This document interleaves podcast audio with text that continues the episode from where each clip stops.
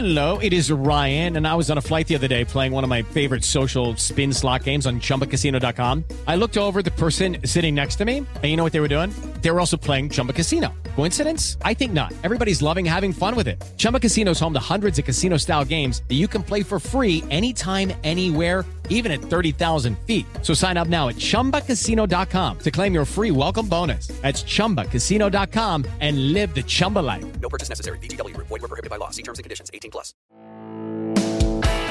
Este es el podcast de Alfredo Romo. 889noticias.mx. Platiquemos acerca de la crianza de los chavos, la crianza de los hijos. La pregunta del día, por cierto, es la siguiente. ¿Qué es lo que te resulta más difícil en cuanto a la, la crianza de los hijos? Si tus hijos ya están grandes, de todas, de todas maneras, platícame con más razón, porque según la edad, pues la cosa es diferente. ¿En algún momento alguien deja de ser papá y mamá? No. Hoy fui a ver a mis papás, por cierto. Les mando un beso. Me pregunto si ellos todavía dicen así como cuando me voy de la casa dicen, ah, que mi hijo le falta mucho, ya sabes, le falta aprender de la vida. No lo sé, ¿no? ¿Qué dirán? Yo creo que sí. Yo creo que sí. Porque aunque ustedes no lo sepan, yo sí digo así de, hijo, ¿cómo estás?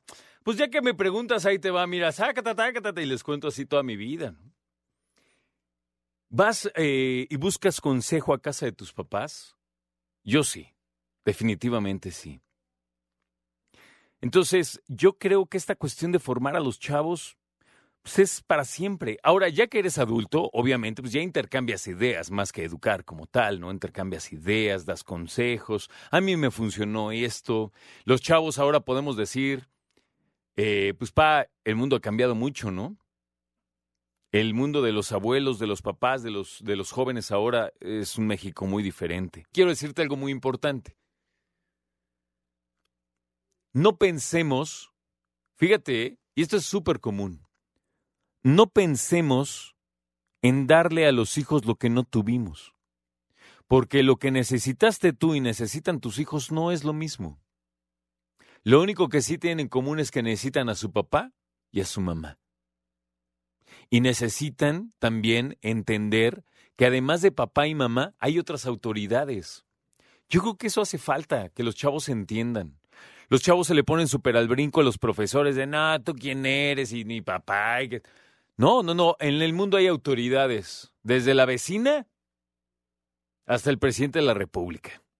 Entonces yo creo que hay que dejarles bien claro eso. Ale Yáñez dice tener la paciencia suficiente para hacerle ver que debe comer verduras sin, obligar, sin obligarla a que las coma. Fíjate qué curioso.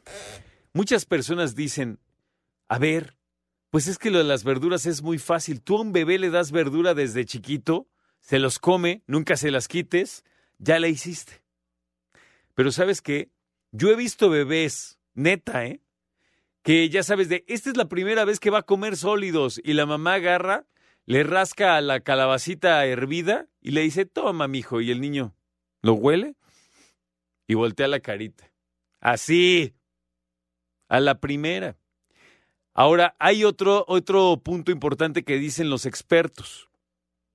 Cuando los niños precisamente, cuando empiezan a comer sólidos y se les da inmediatamente este tipo de papillas suaves que venden en frasquito y le dan de fruta, una vez que conocen lo dulce, bye. Bye con todo lo demás. Ojo, porque una cosa es rascar el platanito y darle y otra cosa es sacar una papilla de un frasco. De... ¿Me explico? No estoy diciendo que esté mal, ¿eh? Nada más estoy diciendo que el paladar de los niños, como cualquier otro chiquitín, pues obviamente genera preferencia rápido.